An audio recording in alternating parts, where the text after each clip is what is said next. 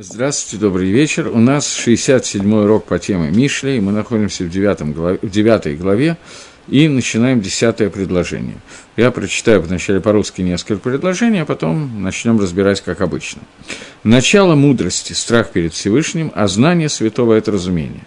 Ибо со мной множатся дни твои, и прибавится тебе лето жизни. Если ты мудр, то мудр для себя, а если, конечно, чувствуешь, что ты один пострадаешь.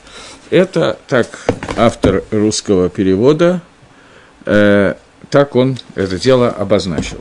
Теперь э, начнем с Мальбима, как обычно, десятое предложение с Перушем Мальбима. Э, начало мудрости – это страх Всевышнего, а дат к дашим бина, а познание святых – это бина. Говорит Мальбим.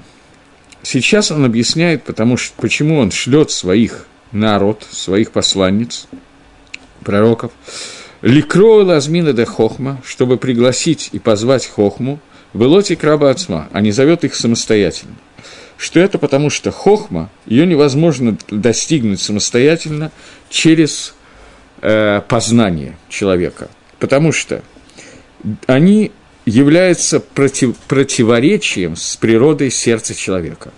И начало мудрости, оно и Радхашем – то есть, что нужно принять ее, Бакабола, мудрость должна быть принята Бакабола, из, от наших мудрецов предыдущих поколений, мудрецов этого и предыдущих поколений, от наших хахамим и навиим, пророков, которые сообщают ее от имени Всевышнего.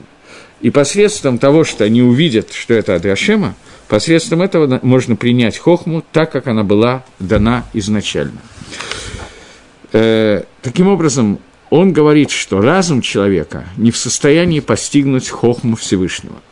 Поэтому хохма передается нам через посланников, а не дается лично в руки каждого человека. Потому что человек не может осознать мудрость Всевышнего, и через познание, эксперименты эмпирическим путем и так далее, мудрость Творца не постигается. Она постигается только передачей лично от Творца и ниже, и это и есть понятие хохма, поэтому мы получаем ее от наших мудрецов, от наших пророков и от наших отцов. Тхила дат кодшим бина. А начало дата, которое есть у святых, у кодшим, это бина. Но когда человек достигает понятия дат кодшим, гдашим, что у него будет едия брура, полное знание, ясное разумение – относительно понятия хохмы, так же, как и у святых, которые находятся в земле, которые достигли понятия дат, они с этой хохмы, которую они приняли от предыдущих поколений, от мудрецов, они с этой хохмой стали находиться в состоянии, состоянии хибура, это стало частью их сущности, то это приходит посредством бины. То есть от хохмы к дату, дат – это хибур, чтобы хохма стала частью тебя, и ты был неразрывно с ней связан, э, к этому можно прийти прийти только посредством бины, посредством анализа, посредством мозгового штурма того, что ты получил по традиции, и посредством того, что ты обдумываешь, как на основании этого тебе надо себя вести, и это дат, к которому ты приходишь в результате. Что после того, как мы приняли законы мудрости, а приняли, принять их можно только посредством боязни Всевышнего, и поверили верой, Беколь С со всей силой, что законы мудрости, они даны от Всевышнего – и мы углубляемся в раздумье об, этих, об этой мудрости, тогда мы приходим к состоянию, которое называется состояние дата. И это сказано, что ладат хохма мусар. Об этом сказано тут же в Мишле, что мы можем, должны познать хохму и мусар. И вот в начале книги э, сказано «решит хохма и радвашем». Начало мудрости – это «решит», сказано слово мудрости, это и радвашем. У нас сказано «тхила». Тхила – это начало, решит – это тоже начало. На русском, наверное, нету таких разных слов. Но решит происходит от слова рожь, голова, изголовье. А решен, первый – Атхила, Гатхала – это начало. И вот разница между этими двумя словами хочет Мальбим немножечко проанализировать и объяснить, что есть Евдель бен решита бен тхила. Несмотря на то, что по-русски эти слова и то, и другое будет приноситься как слово «начало», но есть разница между этими двумя понятиями. Слово «решит» – это немножечко касается гуфгадавар, тела этой вещи. К море решит Ганеха, начало твоего Дагана, решит Арисатейхам, начало твоих, твоей... Э, Арисатейхам, даже не знаю, как это сказать. Начало твоего урожая. Что значит начало твоего урожая? Это уже когда есть урожай, то первые плоды этого урожая называются началом урожая. И тогда нужно сказать, что есть Ирад Гашем, которая происходит из законов Хохмы. Есть два вида Иры, два вида боязни Всевышнего. Есть, есть понятие боязнь Всевышнего, которая рождается из Хохмы, поскольку это бояться Всевышнего со стороны того, что это обязывает себя, этот страх обязан появиться по законам мудрости, по законам Торы, по законам того, как Всевышний управляет этим миром. И это тоже часть хохмы, но он самое начало этой хохмы, и это тот закон, который является избранным в ней. То есть мудрость, понимание, разумение, осознавание, что такое Всевышний и что такое я, оно должно привести к страху перед Итрамымутом, перед высотой, величием Создателя – и этот страх, который рождается посредством хохмы. И это Ирад решит начало, но это начало, которое как бы решен, начало, которое, тем не менее, это часть хохмы. И есть второй вид Ирада Ашема, который не является частью хохмы. А что это такое? Это не входит в законы мудрости, а это боязнь наказания самого по себе – то есть есть два вида Ирады Ашема, говорит Мальвин. Есть Ирады Ашем, боязнь Всевышнего, когда я просто даже не понимаю, что такое Творец, не знаю, что от меня хочется и так далее. Я просто искренне боюсь того, что Всевышний меня посадит в гейном, даст по голове, накажет тем или иным способом. Этот страх, он не связан с мудростью, он возникает до нее – и не соответствует законам этой мудрости, которая, да, по которой нужно бояться Всевышнего, бояться величия Творца. Для этого нужна мудрость, это часть мудрости Творца. Таким образом, это Ира Гашем делится на две части. Ира – страх наказания, и Ира – Ират и Трамымута. И тем не менее, эта Ира, она не является, боязнь наказания, не является началом мудрости – и тем не менее, мудрость без нее невозможна, потому что она помогает лихане, заставить человека лихане подчиниться и услышать законы мудрости из-за того, что я боюсь, что меня накажут. Поэтому я начинаю учить Тору и познавать ее, чтобы не нарушить заповедь Всевышнего, чтобы мне Всевышний не дал по голове.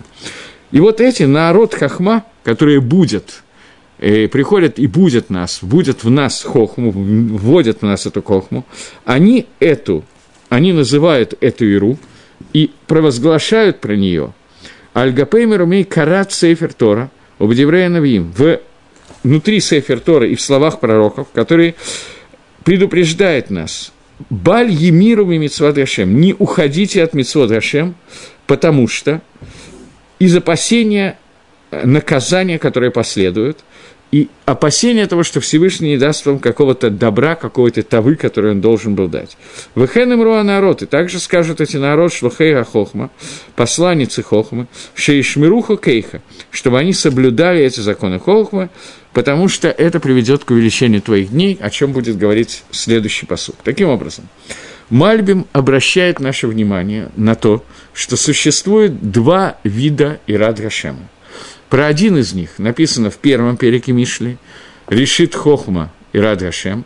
Про другой написано в девятом переке Мишли, где сказано Тхилат Хохма и Рад Гашем. И то, и другое называется Ирад Гашемом, но это два разных вида Иры. Один вид Иры – это тот, о котором говорится Ира, который говорится у нас, что без этой Иры невозможно Хохма, и другой Ирад Гашем, который невозможен без Хохмы. И про первый, который мы сейчас обсуждаем, это боязнь наказания, когда человек начинает постигать мудрость и начинает согласен с ней соприкоснуться и принять ее из-за просто страха наказания, и этот хилат хохма, она не входит в хохму, поэтому она предшествует ей, без нее невозможно хохма. И другая Ирада Ашем, это та Ирада которая базируется на хохме, поскольку чем больше я понимаю, что такое Всевышний и что такое я, тем больше я понимаю разницу между этим, и тем больше я понимаю, насколько страшно не делать то, что говорит Всевышний, и насколько страшно понятие Творца, несмотря на то, что это не боязнь наказания, боязнь наказания лежит где-то в другой плоскости, она раньше должна начаться, но одновременно с хохмой должны расти понимание Всевышнего, и это рождает страх перед ним. Это два вида Ирады Ашема, но оба они необходимы, и оба они являются как бы частью единого целого, и соединение их вместе – это целый Ирады Ашем. Но Ирада Ашем, о котором мы говорим здесь, он находится внутри Хохмы, и он Тхилат Хохмы. И Непонятно, почему он становится тхила, пока непонятно. Почему Мальбим, э, то есть не Мальбим, а Шлом Амелов называет его тхилат хохма. Что именно непонятно? Потому что лихойра на самом деле – это не начало мудрости, а это самый конец мудрости. Вся мудрость Тора нужна для того, чтобы постичь Ирамымут, высоту Всевышнего, и для того, чтобы бояться этой высоты, нужно быть очень мудрым человеком. Поэтому почему это называется тхилат – на этот вопрос будет отвечать сейчас Гаон Мивильна. Мальбим на него не отвечает. Гаон Мивильна не касается здесь, почти не касается, понятия решит хохма и рады Ашем, то есть понятие того, что начальная мудрость, для того, чтобы появилась мудрость, должна быть, нужно боязнь оноша, и он больше касается второго вида хохмы, второго вида Ирады Ашем, а именно гаванат понимания, постижения и трамамута высоты Всевышнего. Попытаемся прочитать Гаона. Он говорит, Тхилат хохма и радашем, килоймар, то есть Гатхалат хохма и аира. Самое начало хохмы – это ира, это боязнь. И об этом сказано. И мы, э, насколько я понимаю, он приводит Перкиавод, э, да, он приводит сейчас Перкиавод, где сказано «Имейн ира эйн хохма, имейн хохма эйн ира». Если нету боязни, нету мудрости, если нету мудрости, нету боязни. И Гаон приводит Кушью, который его ученики Гаона не очень точно знают, что он имеет, какое место он имеет в виду, где эта Кушья написана. Э, кушья, которая заключается в том, что кто из них Кадем, кто из них раньше.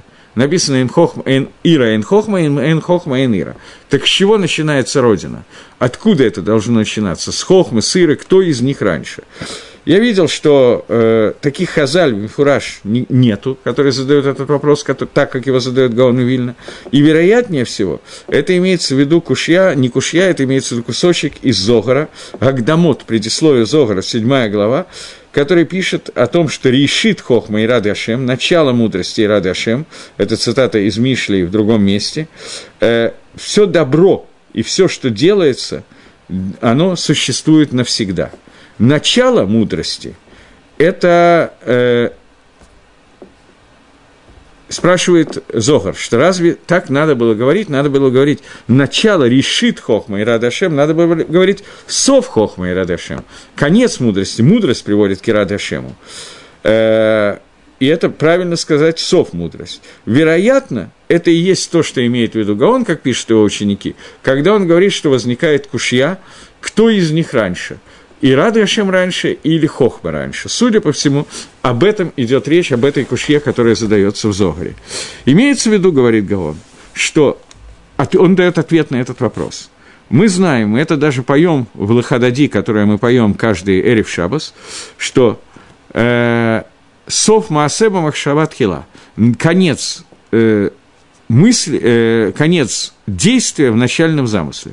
То есть в мыслях должно быть результат, окончательное решение, то, то, к чему мы стремимся. Должно быть первой мыслью. Все остальное, как достигнуть этого, это должен быть анализ, который делается, и мысли, которые возникают после этого. Но в действии результат всегда является последним. Поэтому нам нужно понять, как это работает. То есть тахлит, цель, она должна возникнуть первой. После этого хохма должна возникнуть, как прийти к этому результату. Поэтому и рад Гашем – это цель, поэтому в Махшове, в мыслях, цель возникла, боязнь Всевышнего возникла у Всевышнего, что мы должны его бояться, как первичный замысел.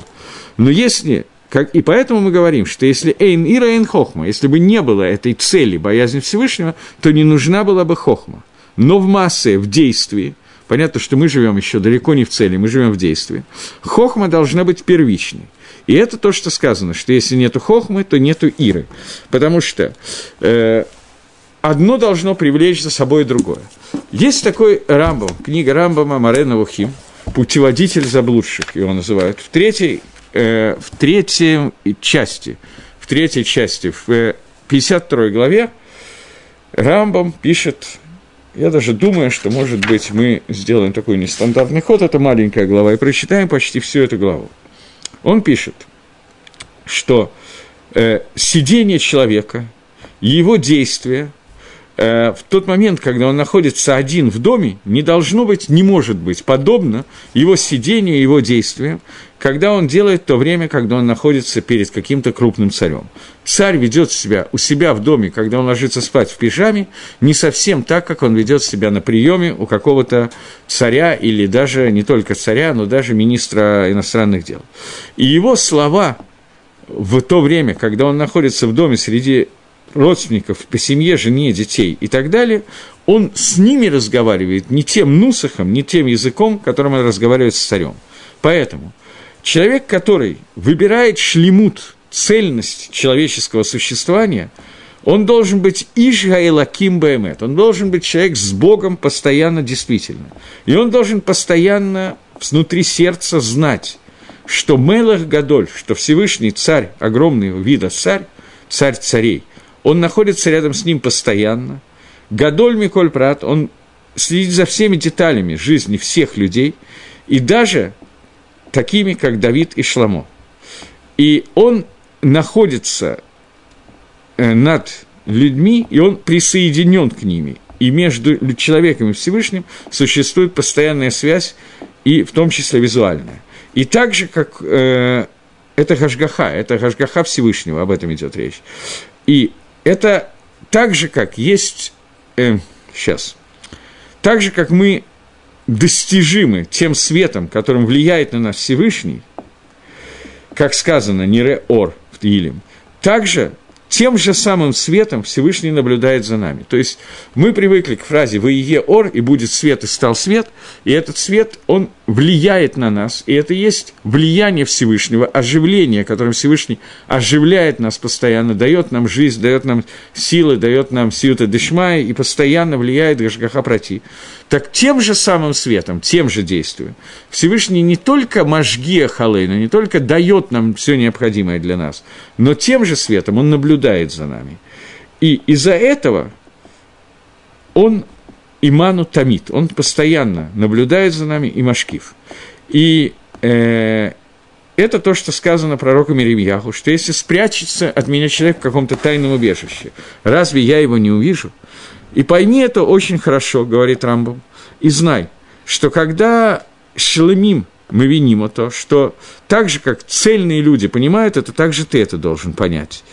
И тогда у нас должна быть скромность и боязнь Всевышнего постоянно, и стыд перед Ним, который должен у нас быть естественным и правильным, в смысле слова «эмет», я не знаю, а не э, надуманным, как демьянот, а не надуманным, как какие-то э, галлюцинации, которые делают так, что мы...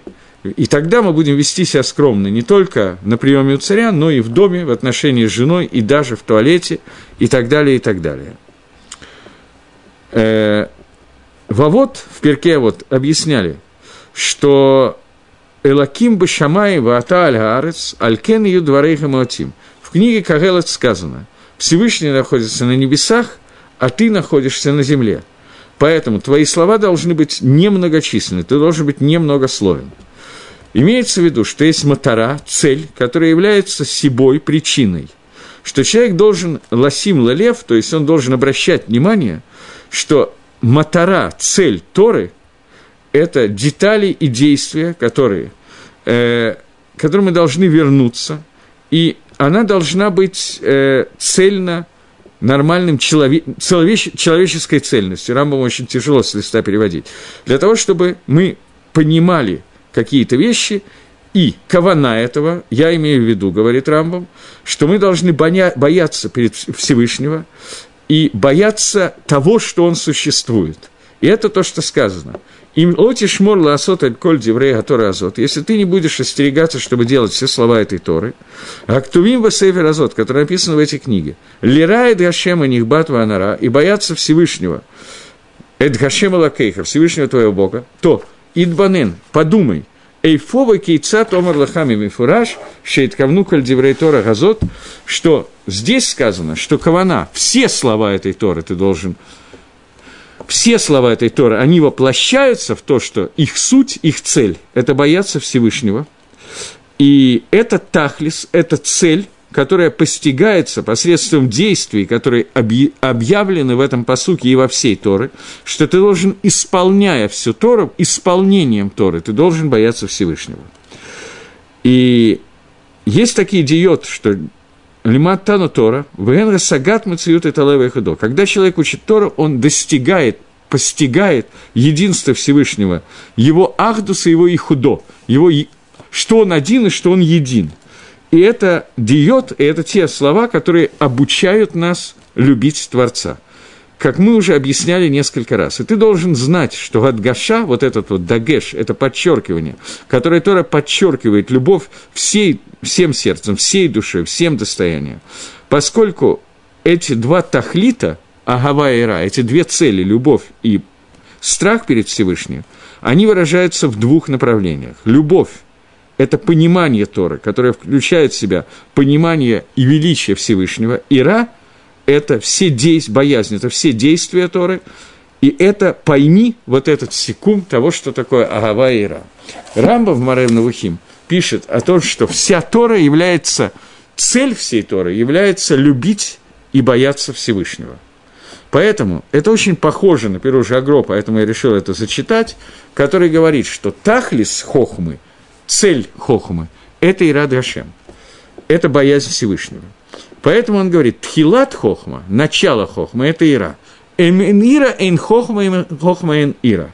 Объясняет э, Гагро, я возвращаюсь к Гагрош, поскольку после Рамбова он более понятен. Э, кто раньше, что должно быть первично, хохма или ира, он объясняет, что в Махшове цель, цель э, хохмы – это ира. Но достигнуть иру можно только через хохму. Мальбим пишет о том, что есть два вида ира. Один из них, который предшествует хохму, и невозможно получить какую-то хохму без иры, то есть боязнь наказания. А цель получается, так как объясняет Гагро, позна, познавая Тору, и, Маль, и Рамбо пишет то же самое, познавая Тору, мы достигаем цели понимания величия Всевышнего, что и рожает нам в нас любовь ко Всевышнему, боязнь к Творцу, и это второй витеры, Ират и Трамамут. Поэтому, так как это Магдир Мальбим, я объединяю немножко Мальбим и Агро, они по-разному приходят к одному и тому же. Начинается с Иры Оныша в жизни человека, он должен бояться наказания, из-за этого учить Тору и постигать Хохму, и из-за этого он придет к цели, для которой создана Тора, Ират Ицамумут, боязнь величия Всевышнего. И это невозможно без хохмы. Поэтому Имейнира Эйн Хохма – это речь идет про Махшову. Если бы не было бы Махшова, боязнь Трамута, то Хохма бы не имела смысла. Но если нет Хохмы, то в действии мы не можем прийти к Ире, к боязни Всевышнего. И это заодно получился такой комментарий у Гаона на перке, а вот, который пишет объяснениями Эйн Хохма и Мира, Эйн Мира, Эйн Хохма. Попытаемся немножко двинуться дальше. Один момент. Да, попытаемся двинуться немножко. Э, это то, что сказано, что в начале Аллаба Махшавато, в начале Всевышнего пришло Бамахшова создать человека двумя. В конце он не создал а только одного – это известная Мидраж, который говорит, что... Где этот Мидраж? А это Гемора Брахот. Говорит, что вначале Всевышний хотел создать человека двумя, дву, двуполовым, мужчину и женщину, но потом создал одного человека, а потом, как мы знаем, снова разделил их на двоих. Спрашивает э, Гаон, хас вышелом, не дай бог, можно сказать, что Хашем подумал и передумал, есть изменение желания Всевышнему, но имеется в виду, что Всевышний создал женщину для того, чтобы суть, чтобы она была частью мужа, помощницей и помощником мужа, как мы знаем, Эзер Кинагидо. И мужчина и женщина должны дополнять друг друга. И какой смысл был сделать так, чтобы в одном теле находилась и мужчина, и женщина? Смысла в этом никакого нету. Тогда можно как бы не создавать женщину или мужчину, если нужен кто-то один. Зачем? Но смысл в том, чтобы их было двое, они дополняли друг друга. Но главный замысел Всевышнего был именно в том, чтобы они были двое. Но Всевышний создал в начале одного. Почему? Для того, чтобы он был объединен, мужчина с женщиной были объединены муж с женой, для того, чтобы между ними уже была такая агава и ахва, такое единство и такая любовь, которая больше, чем между братьями и остальными родственниками, для того, чтобы, поскольку они были когда-то одним единым целым, и они должны стать единым целым. И это то, что имеется в виду Бетхила в начале. То есть Бамахшова в мысли Всевышний сделал ради того, чтобы они стали единым целым, это называется тхила, изначальный замысел Всевышнего. Он хотел их сделать двумя – что так это и есть тахлис. Их тахлис – это цель – разъединить их. Но после этого в действии он создан одним телом, для того, чтобы, как мы уже сказали, и это то, что мы всегда говорим в разных местах, местах Сов, Маасеба, Махшават, Хила.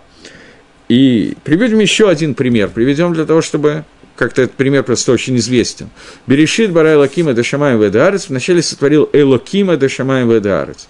Медаиким, все комментаторы, Мидрашраба Медаек, что Всевышний Раша это пишет, хотел создать мир атрибутом суда, но увидел, что мир не может этого выдержать, и создал, соединил, соединил с атрибутом суда, э, суда атрибут Хесад Рахам, атрибут Ют Кейвав, другое имя Всевышнего.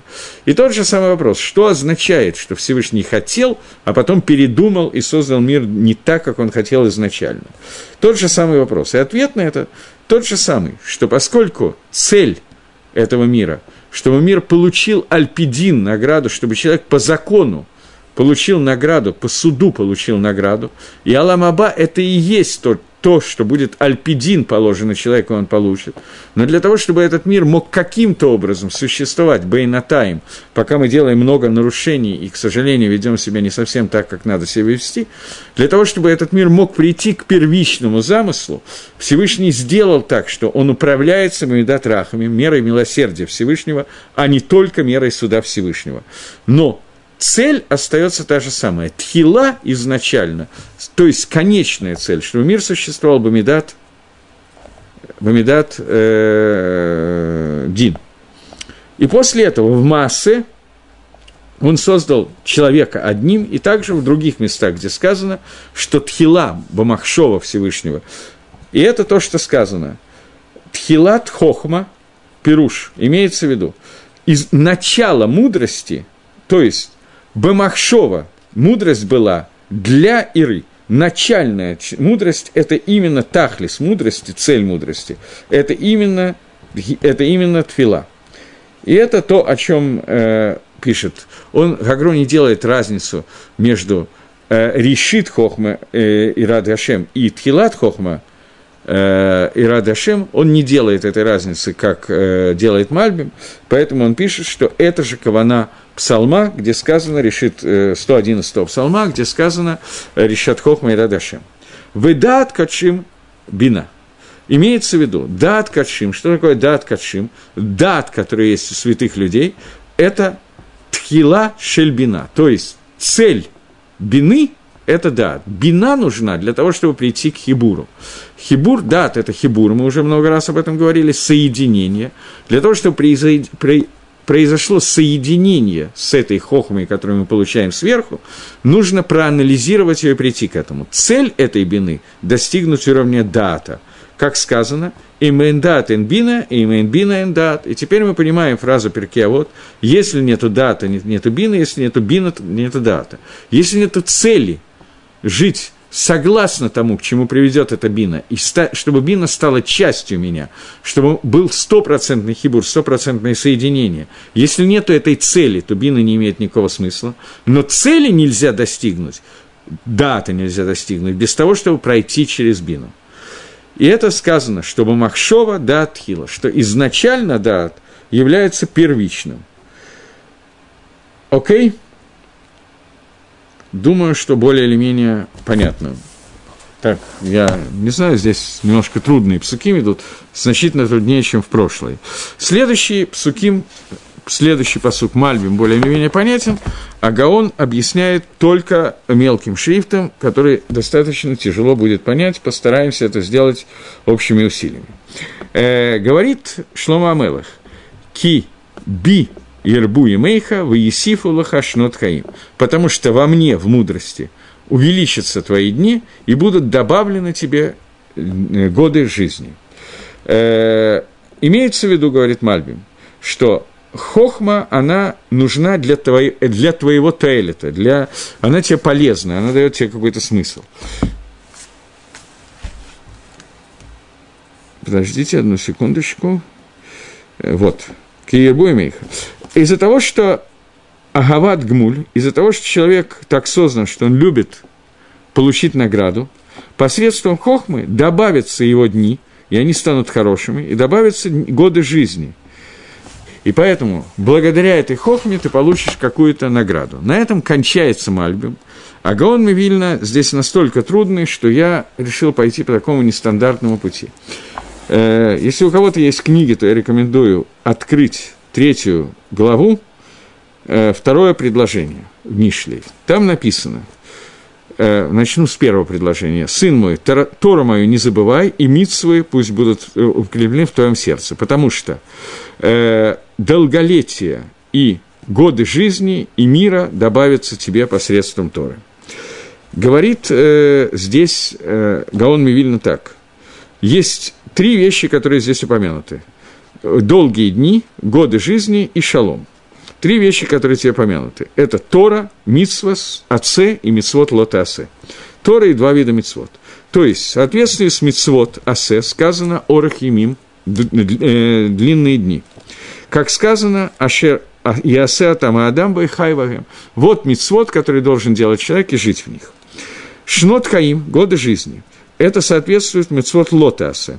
Потому что человек, который делает Авейра, он делает э, зло, и ему делают плохо. Эти аверот ему приводят его козлу к, плох- к плохости. И когда он не делает авейра, то тогда он возра... или возвращается к Шуве, как он сделает, то эти дни переворачиваются от зла к добру. Поскольку его категориям, его обвинители превращаются в, наоборот, его э, хорошие вещи. И в Геморе в Йома сказано «Шнот Хаим», дни, годы жизни. Спрашивает Гемора, а бывают годы, которые не годы жизни, но это дни, которые у человека были, у них был гзардин лераа, гзардин для зла, за те оверот, которые он сделал, и он путем чувы перевернул их для летова, к хорошему состоянию, и это делается то, что он превращает эти дни из плохих в хорошие, эти годы из плохих в хорошие, из год, которые годы не жизни, а Зохан что, он превращает годам жизни. Вы шалом Есиф и также тебе добавят шалом. Это соответствует Торы, про которое сказано, драхейха, драх, нативатейха шалом. Ее пути – это пути, пути, пути мира. И Тора, она соответствует всем митцвот, поэтому она приводит вот к миру. Это первый комментарий, который нас интересовал. И второй комментарий, который нас интересует, это на посук, одну секундочку.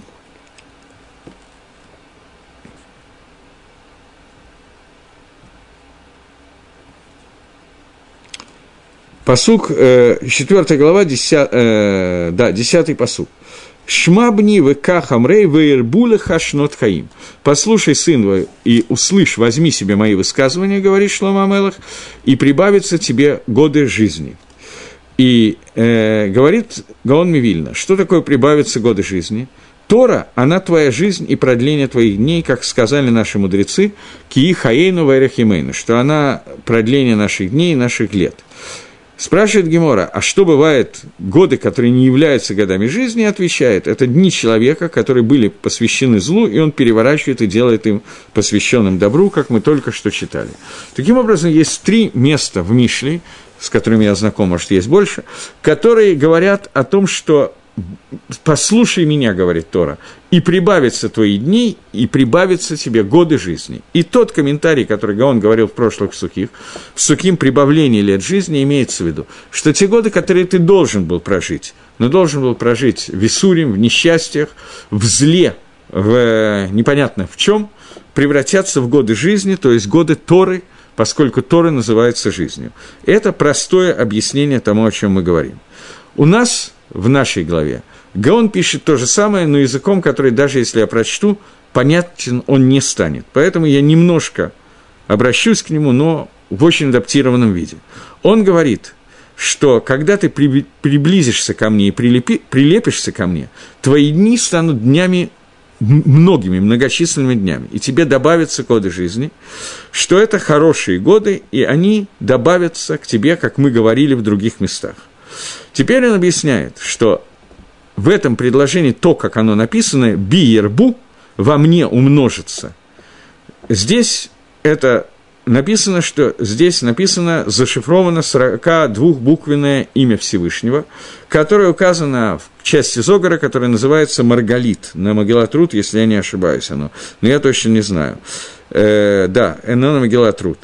И э, это имя, о котором идет речь, это 42-буквенное имя Всевышнего, про которое Раша в Кедуше не пишет, что он не знает, что это за имя, а Тосфос пишет, что это 41 и 42 буквы Хумаша, Рабейну там пишет, а Аризаль приводит другое, 42-буквенное имя, и они соответствуют, и то, и другое, они соответствуют друг другу, хотя читаются по-разному, но их как бы функция этого имени одна и та же – и это 42-буквенное имя, которое раскрыто в словах «би» и «рбу». Любое имя Всевышнего – это способ, которым Всевышний связывается с этим миром.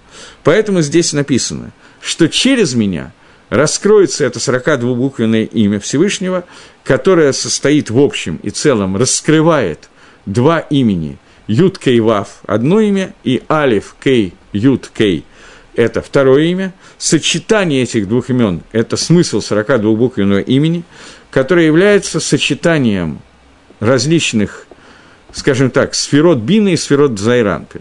Я не буду более подробно в это входить, но это сочетание э, стандартного управления миром, б, управление Дерих Мишпат, Дерих путем Мишпат – это путем суда, то есть человек делает, он получает наказание в зависимости от его поведения в этом мире.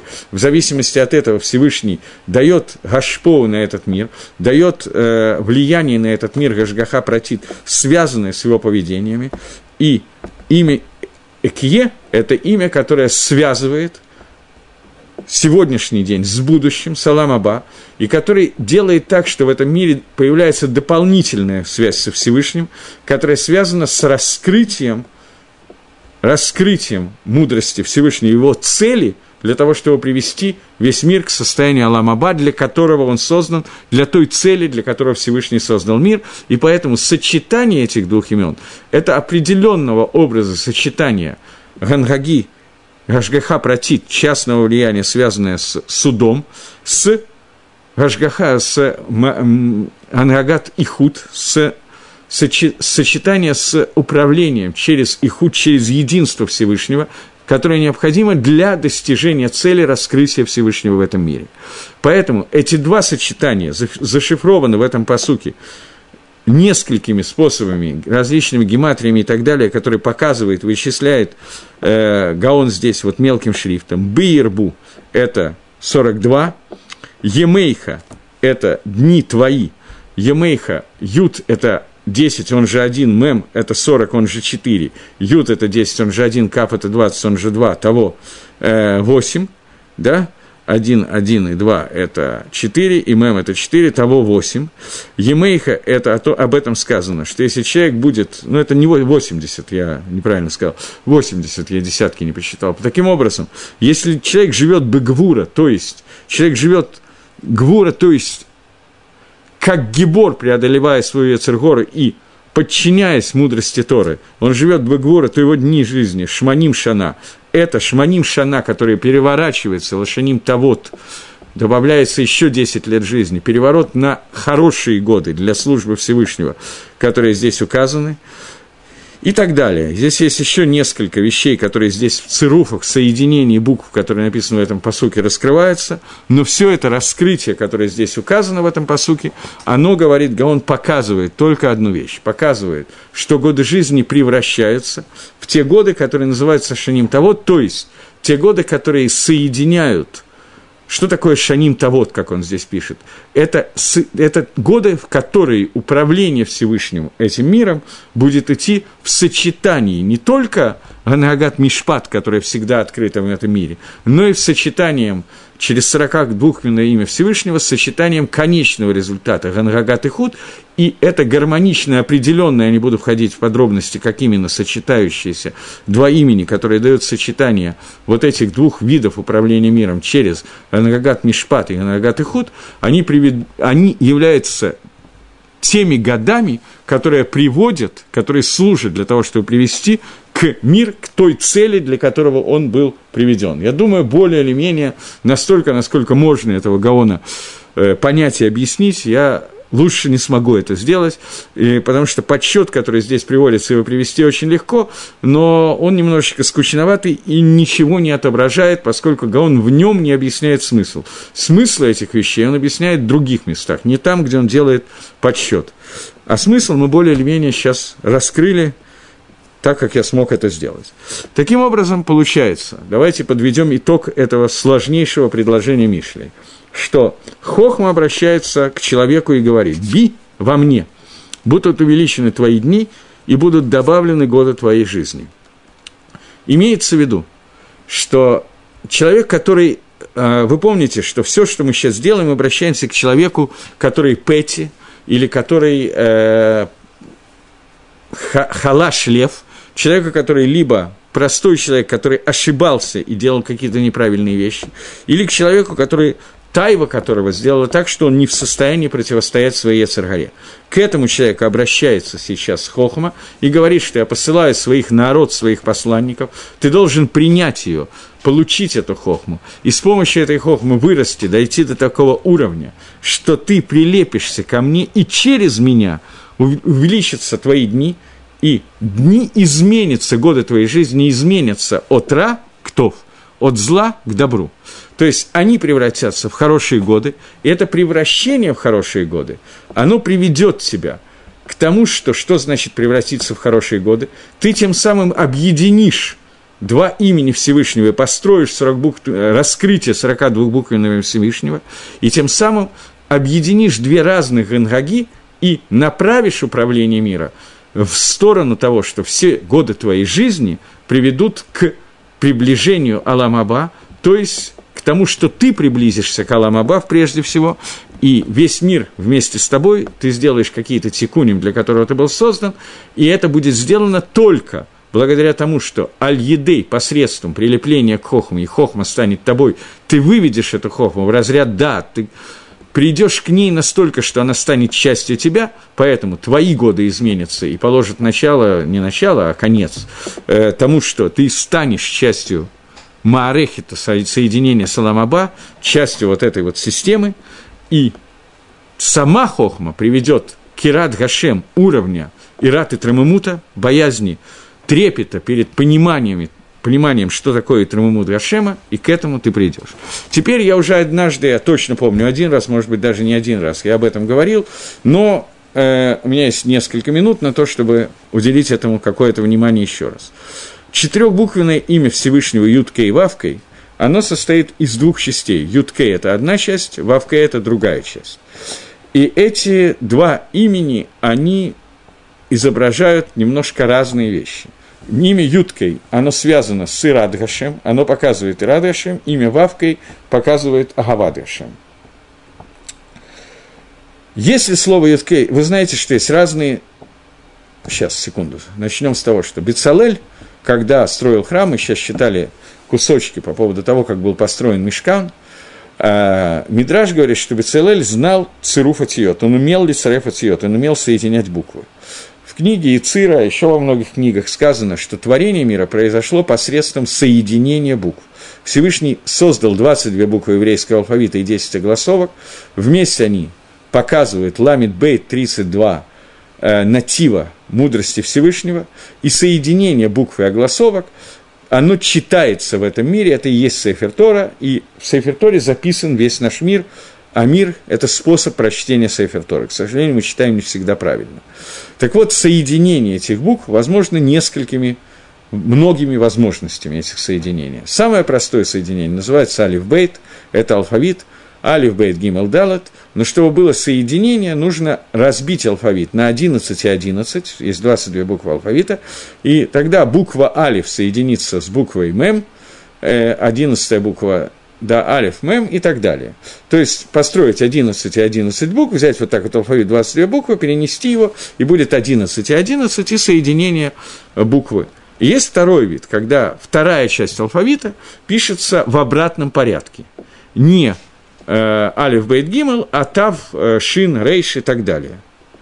И тав, шин, рейш, она так и называется ташар или ташрак – Ташрак, а первое – Алиф Бейт Гим.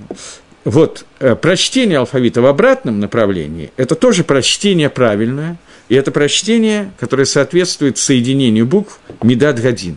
Первое прочтение соответствует Медат Хесед, поскольку Хесед – это основное прочтение, оно является первым, поэтому это чтение букв по порядку, обратное чтение Ташрак – это называется Медат Один. Если соединить, написать э, слово юткей вавкей в ташраке, то получится слово мицва, заповедь. Поскольку мицва – это то, что альпидин по закону соединяет нас с юткой вавкой со Всевышним, раскрывает Всевышнего в этом мире именно мицвод, который мы делаем. И это гангагат мишпат – это то, что происходит альпидин. При этом – Буквы юткой написаны в, обра- в обычном порядке, алиф бейт, а буква мем цади написаны в обратном порядке. И здесь получается, не, неправильно сказал, юткей в обратном, а э, цади э, вав гей в, обра- э, в правильном порядке. Буква, а правильный порядок показывает меру агавад гашем, а обратный порядок и радаши. Получается, что имя Всевышнего, так как оно написано через слово Митсва, раскрывается. Первые две буквы раскрываются через понятие страх перед Всевышним, последние две буквы раскрываются через понятие любовь перед Всевышним. И здесь возникает вопрос. Любовь должна быть выше, чем страх. Почему же любовь написана после страха, который всегда понятно, что любовь должна находиться до этого? И ответ на этот вопрос, который фактически Мальбим и Гаон очень сдержанно, а Мальбим очень развернуто, дал в комментарии на этот посук, что у нас существует хохма и ира. Эйн ира, эйн хахма, эйн хахма, эйн ира. Нету хохмы, нету иры, нету иры, нету хохмы. Изначальная ира, нижний уровень иры, это страх до хохмы, для того, чтобы приобрести хохму. Это страх, который выражается в том, что человек боится наказания. После этого хохма рождает любовь ко Всевышнему. И эта любовь ко Всевышнему рождает следующий уровень страха. Страх перед и трамымутом перед величием Гашема. Он выражается в том, что человек боится удалиться от Всевышнего. Понимая, где находится Всевышний и где он, он боится, что своим поведением он утратит ту связь со Всевышним, которая у него существует. И этот страх находится выше, чем понятие Агава. Поэтому этот страх соответствует первым двум э, э, буквам имени Всевышнего, буквам Юткей. И вот теперь мы можем как бы закруглиться с этой темой, что означает «эн ира, эн хохма, эн хохма, эн ира». Нету страха, нету мудрости, нету мудрости, нету страха.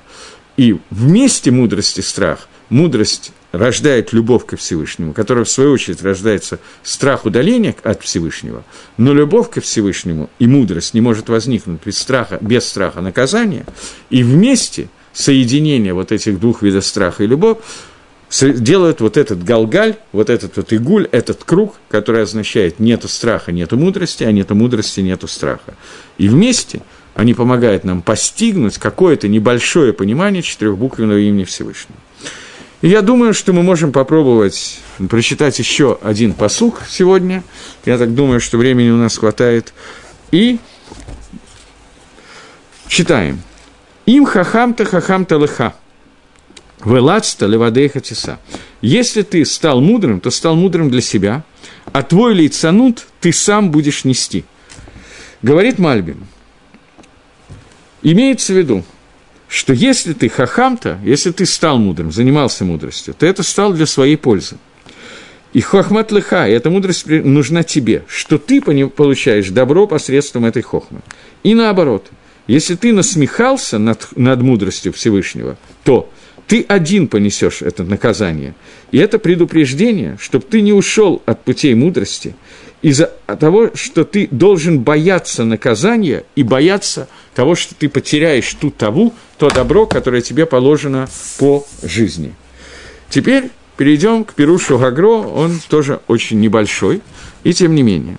Если ты стал мудрым, то стал мудрым для себя – если ты насмехался, то ты, только ты будешь нести наказание за это. Имеется в виду, что Тора сказала человеку, чтобы он шел в одиночестве, чтобы он был один и шел в одиночестве, и не шел по пути Рашоим, по пути нечестивцев. Даже здесь Послушайте, как Гаон объясняет это. Даже если ты объединяешься с нечестивцами для того, чтобы выполнять митсву тахиха, митсву упрека – и возвращать их к Чуве. Даже в этом случае ты должен идти своим путем, а не объединяться с ними. И ты должен идти, находиться в пришуте. Пришут – это понятие леофриш – это отделяться. Отделяться от этого мира, отделяться от каких-то вещей, отделяться от плохих людей, отделяться от тавы. Ты должен находиться в пришуте постоянно. И это сказано, что если ты хахамта, занимался мудростью, то есть, если ты сидел один и учился, то для тебя будет эта награда за твое изучение мудрости Тора, о котором идет речь. Но если ты находился среди нечестивцев, и лацта, и вместе с ними стал заниматься лейцанутом, то ты один понесешь наказание. Даже то, что они метлоцицим, даже то, что они занимаются насмешками, наказание получишь ты за их грехи. И это сказано, ты один их понесешь. Э, понятно, что они получат свое наказание, но кроме того, что это комментаторы Нагаона пишут, но кроме того, что они получат свое наказание, ты получишь наказание за то, что ты находился среди них. И для того, чтобы немножко это понять, один момент. У нас есть псалмы царя Давида, который начинает всю свою книгу псалмов именно с этого указания. Один момент – в русском языке очень тяжело э, с, с, с этим Танахом, с русским переводом, немножко тяжело что-то найти. Он пишет, «Аш лиша шер логалах байцат рашоим, который хатоем ламат, бумушав лейцим лоишав». Благословлен и счастлив человек, который не шел по совету нечестивцев, там, где находится Хатаим, по этой дороге, тех, кто делает грехи, не стоял на ней, и там, где сидят насмешники, он не сидел – но только бы Тора Дашем Хафецо, он желал только Торы Всевышнего, и Торой он занимался днями и ночами. И он будет как э, дерево, которое посажено на воде, которое дает плоды вовремя, и э, все, что он будет делать, он и цлех. Не так нечестивцы, потому что и так далее.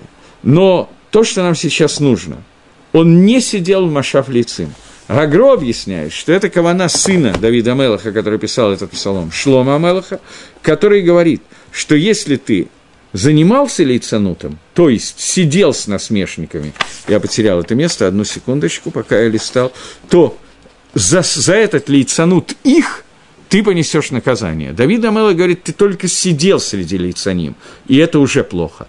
То есть твое нахождение там плохо. Понятно, что Гагро считает, это известное, что Шита Гаона, это то, что находиться среди тех, кто находится в Торе, и объединиться с Торой, это намного-намного важнее всех остальных вещей, и на самом деле это не считает Гагро, это считает э, Танаим, которые сказали, что Талмуд Тойра кенегит кулам, Талмуд Тора соответствует всем заповедям Торы. Но здесь у нас появляется новая вещь. Мы сейчас занимаемся, пол этого перика, мы занимаемся митсвой тахаха, митсвой упрекать другого человека и возвращать его на правильный путь. И уже несколько раз нам было сказано, что это не всегда нужно делать. Там, где это нереально, тебе не нужно это делать. И Гаон написал, я даже пошутил на эту тему на прошлом занятии, что когда человек это делает, то его схар он иногда теряет награду за то, что он делает мицу, из-за того, что он говорил дворим бетейлем, поскольку это пустые слова, это ничем не помогло. Речь идет о человеке, который оставляет Тору для того, чтобы заниматься назовем это на современном языке, кируф рахаким, приближением людей к Торе, если он оставляет Тору и становится, для него становится главным приближение людей и так далее, тахаха, то об этом сказано здесь, что он получит наказание за тот лицанут, который у них остался, за те оверот, которые они делают. Но если он будет в Торе, то награда будет ему за его изучение Тора. Даже если ему придется сидеть в одиночестве – уйдя от всех, потому что остальные люди занимаются совсем не тем, чем он планировал заниматься. Тем не менее, он получит наказание за этот идбадедут, за это одиночество. Понятно, что можно и нужно заниматься Кируф Рахаким, приближению людей, давать лекции, давать уроки, разговаривать с людьми и так далее, но это нужно делать с точки зрения Торы и привлекая их к Торе, а не наоборот. Пропорции должны быть Никто не может их точно сказать. Но понятно, что ров мухлад больше 70, 80, 90%, это должно быть Тора и только минимальный процент. Это должен быть контакт с лицем для того, чтобы их вернуть. И это не называется тогда сидеть в Машав лицем. Это называется проходить мимо. Не знаю, как это называется, но лашевит – это нечто постоянное. Поэтому Давид Авелах сказал бы Машав лицем лоешав, не сидел там. Поэтому это предостережение к тому, что тахаха должна происходить правильным путем в рамках Торы, так, чтобы не оставлена была Тора, а наоборот. Таким образом, мы э, закончили большую часть этой главы, связанной с Тахоход, и сейчас мы должны вернуться к нашей нехорошей женщине – о которой, с которой все начиналось. Глупость, 13 предложение говорит, глупость, женщина безрассудная, шумливая, чего не знающая, сидит она ворот дома своего на стуле на возвышенном месте города, чтобы звать прохожих, которые идут своими путями. То есть это антитора. Глупость в данном случае – это антитора, там, где нету хохмы Торы. Она говорит, кто глуп, пусть завернет сюда, неразумному говорит, вода краденая, сладка, утаенный хлеб приятен – и он не знает, что мертвецы в глубине преисподней, зазванные ею. На этом закончится одна из Мишли Шламо, и начнется вторая Мишля. Агро вначале написал, что книга Мишли делится на три книги, каждая из них соответствует чему-то. И хорошего вам Пейсаха, Пейсах Кошева Самех, и Безрада Шем, чтобы мы учили следующий урок уже не по скайпу, а все находясь в Иерусалиме, из уст Мелаха Машеха, после Пейсаха. Всего доброго, до новых встреч.